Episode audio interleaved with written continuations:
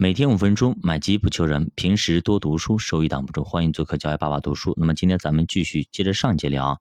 其实站在现在立场来看，股权分置改革无疑是对市场的一次长远的改，那也是消除啊市场里的那颗啊悬在头上的那个达摩克利斯之剑啊。因为这个东西它早晚会掉下来，如果万一掉下来之后，咔嚓一下子你就没命了啊。但是当时的投资者真的是不识相啊啊，不识庐山真面目，只缘身在此山中。根本就看不到这种长远的利好的一个格局变动，只顾一个劲的夺路跑跑跑，骂骂咧咧退出市场啊！我不干了，我不买了，还不行吗？其实两千零五年中国经济其实是非常非常好的，全国 GDP 实际增速百分之十一点四，比上一年还提高了百分之一点三。但是工业企业利润总额同比只有百分之十三，比上一年是大幅的回落的。其实上市公司利润几乎是零增长的。这主要是宏观调控导致的啊，通胀的形势被有效控制了，PPI 呢从零四年的七点一回落到了零五年的三点二。那如果是只分析经济不分析政策，其实零五年股市下跌也在情理之中。那么 PPI 下行，股市大概率表现不会太好，因为上游资源品哎行业往往占比比较大，能达到百分之七十左右。所以如果上游不好，中游再好。也背不过来，对吧？你上面不好，你等于说你上游的水不清，那下面不可能会很清的，对不对？其实零五年的时候，微观环境跟今年，那么其实还是非常像的啊，非常像的，都是 CPI 没动，但是 PPI 大幅回落，企业业绩状况也不好，哎，整体企业都不好。零五年的时候呢，全市场市盈率显著下降了十二点八倍啊，降到了历史的最低点啊，历史最低点。作者说，站在现在往前看，零五年可谓是遍地捡黄金啊，遍地捡黄金。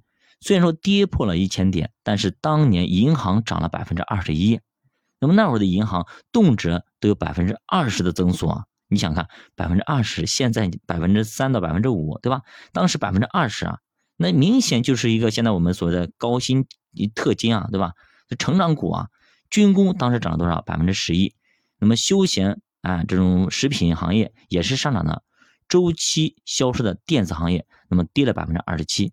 当然，谁也没有想到，零六年的企业业绩能够快速回升，所有人都在往后反思啊，哎，当就事后诸葛亮啊，那么零五年这种历史大底，到底我们错了哪里？我们为什么没有抓住？从估值角度，显然是一个非常非常好的一个明确信号，已经到了历史的最低估值水平。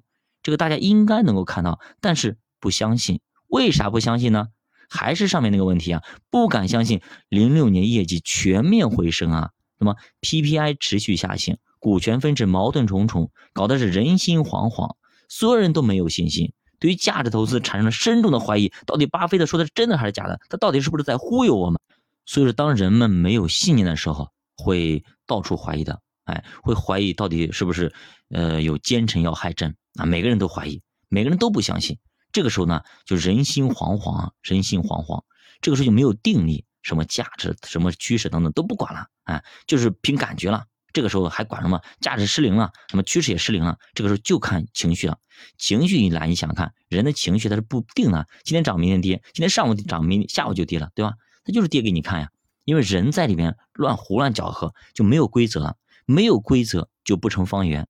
那么经历了。五年的大熊市啊，绝大多数投资者已经对股市是死心了啊！五年啊，五年我对你是死心塌地的，你一点都没有对我好，跟谈恋爱一样的，谈了五年，别人鸟都不鸟你，这个时候心灰意冷了，认为中国就是政策是跟经济毛关系没有啊，什么经济，什么价值，什么趋势，没有没有的。否则你很难去解释持续的经济高增长，股市却从两千两百四十五点直接干到了九百九十八点，你这是扶不起来的阿斗什么鬼啊，对吧？本来应该涨上去翻一倍的，结果怎么着？直接就给你拦腰砍了一半还要多，是不是这样子？